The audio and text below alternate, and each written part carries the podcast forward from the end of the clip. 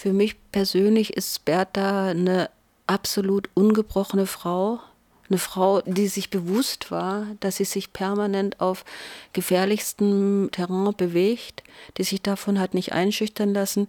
Eine Frau, die das Lachen nicht verloren hat. Eine Frau, die unglaublich sich für was einsetzen konnte mit, mit allem, mit jeder Faser ihres Körpers.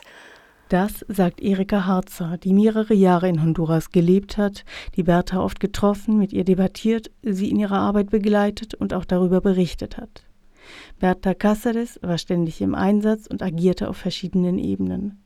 Mal auf Kundgebungen vor dem Kongress oder dem obersten Gerichtshof in der Hauptstadt Tegucigalpa, mal bei öffentlichen Anhörungen vor internationalen Gremien oder als Interviewpartnerin für in- und ausländische Medien.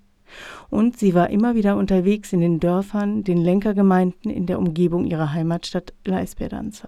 Yo soy feliz en las comunidades. A mí me gusta el trabajo en la in den Gemeinden bin ich glücklich. Die Arbeit mit den Menschen in den Bergen gefällt mir, trotz der internen und externen Konflikte. Diese Kämpfe der Frauen, wie sie mit den alten Prinzipien brechen und die Erlebnisse in den Gemeinden, das gibt mir Kraft. ¿Cómo les va? Es ist halt in Honduras so, wenn man da irgendwo hinkommt, sind es erstmal die Männer, also gerade auch in, in der ländlichen Zone sind es die Männer, die sich ausdrücken, die äh, alles vorgeben. Und Bertha war diejenige, die dann irgendwann gesagt hat, stopp, jetzt haben wir eure Meinung gehört, jetzt sind mal die Frauen dran und ihr seid jetzt mal ruhig. Seit über zwei Jahrzehnten spielte Bertha Cáceres eine tragende Rolle in den politischen und sozialen Kämpfen des Landes.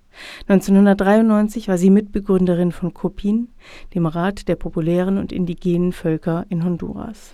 Cuando la sociedad, el gobierno hondureño se dio cuenta que el COPIN no era una organización folclorista. Als die Regierung realisierte, dass COPIN keine folkloristische Organisation ist, sondern konkrete Forderungen stellt, begann sie uns zu drohen. Das hält bis heute an. Nunca han dejado de haber amenazas al COPIN.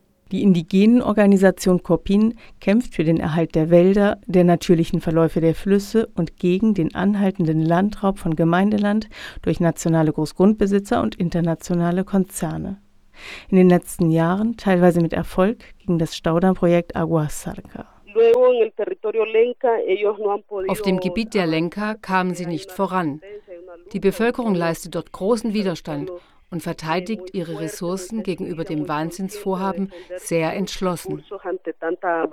Am Gualcarque-Fluss, in einer Region, in der seit vorkolonialen Zeiten das Volk der Lenkers lebt, will das honduranische Konsortium DESA das Megastaudammprojekt Agua Sarca bauen. Der indigenen Bevölkerung droht dadurch die Vertreibung. Sie wurden zu dem Projekt weder konsultiert noch in die Entscheidungsprozesse einbezogen. Entsprechend den Richtlinien der Internationalen Arbeitsorganisation, der ILO-Konvention 169, die Honduras bereits 1994 unterzeichnet hat, eine illegale Landnahme. Aus Deutschland sind die Firma Siemens und das Joint Venture Freud Hydro am Agua Sarca Projekt beteiligt. Sie sollen die Turbinen für das Kraftwerk liefern. Copin-AnhängerInnen hatten das Baugelände des Staudamms lange blockiert und den Bau dadurch zeitweise lahmgelegt. Le han ofrecido incluso los empresarios hidroeléctricos hasta 20 millones de lempiras. Die Betreiber des geplanten Wasserkraftwerkes boten uns 20 Millionen Lempiras an. Das haben wir öffentlich gemacht. Sie wissen, dass das Projekt durch unseren Widerstand scheitern wird. Zukünftig werden sie also kein Geld mehr anbieten, sondern Kugeln einsetzen. Erzählte Berta Cáceres schon Anfang 2013. Im Zuge des Staudammprojekts Aguasarca kam es zu massiven Menschenrechtsverletzungen bis hin zur Ermordung mehrerer Gegner des Megaprojekts. Thilo Papacek von der NGO Gegenströmung beschreibt, Freud und Siemens ziehen sich dafür darauf zurück, dass sie halt einfach nur die Turbinen an die DESA verkaufen. Und die DESA wiederum engagiert mehrere private Sicherheitsfirmen, die sich direkt an den Repressionen gegen die Anti-Staudamm-Bewegung beteiligen. Das ist dann natürlich schön ausgelagert für die Firmen. Dadurch machen sie sich die Hände nicht schmutzig, aber letztlich profitieren sie von der Repression und den Menschenrechtsverbrechen. Daniela 30 vom Kollektiv Menschenrechtskette Honduras kennt die Situation vor Ort. Der Fall Aguasarca ist besonders schwierig, weil wir gesehen haben, dass in der Vergangenheit eine sehr gute Koordination zwischen Militär und der privaten Sicherheitsfirma von DESA vonstatten ging. Sogar haben die Militärs auf dem Baugelände von DESA die ersten Jahre 2013, 2014 sind dort stationiert gewesen. Wegen der massiven Menschenrechtsverletzungen und des Protestes dagegen zogen sich einige internationale Investoren im Jahr 2013 aus dem Aguasarca-Projekt zurück darunter die Weltbank und das chinesische Konsortium Sinohydro. Nicht so die holländische Entwicklungsbank FMO und der finnische Finanzierungsfonds Finnfund und auch nicht die Firma Siemens und Voith Hydro. Kritische Aktionäre fordern seit Jahren den Rückzug von Siemens aus dem Megastaudamm-Projekt. Wir waren im Januar zum dritten Mal bei Siemens auf der Hauptversammlung der Aktionäre.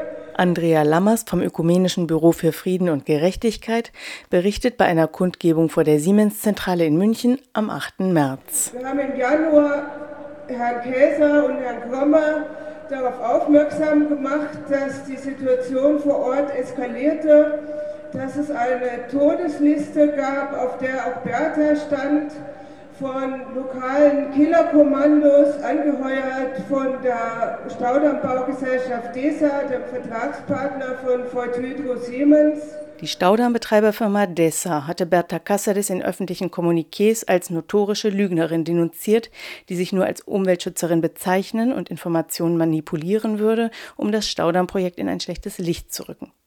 Das letzte derartige Rundschreiben erschien am 22. Februar, neun Tage vor Berthas Ermordung. Und wir haben darauf aufmerksam gemacht, welche Zustände in Honduras herrschen und dass es nicht angeht, dass ein transnationales Unternehmen wie Siemens sich gemein macht mit einem verbrecherischen Staat, in dem absolute Straflosigkeit für Morde herrscht. Nach Angaben der Organisation Global Witness ist Honduras das gefährlichste Land für Umweltschützer und Menschen, die für die Rechte indigener Gemeinschaften kämpfen.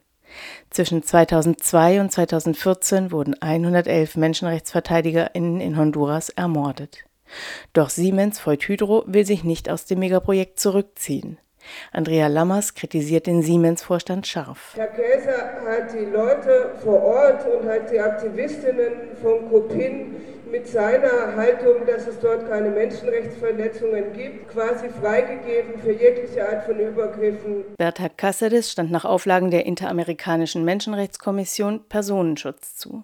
Schon 2015 hatte sie im Radio vor der Bedrohung durch das Militär gewarnt. La Policía Militar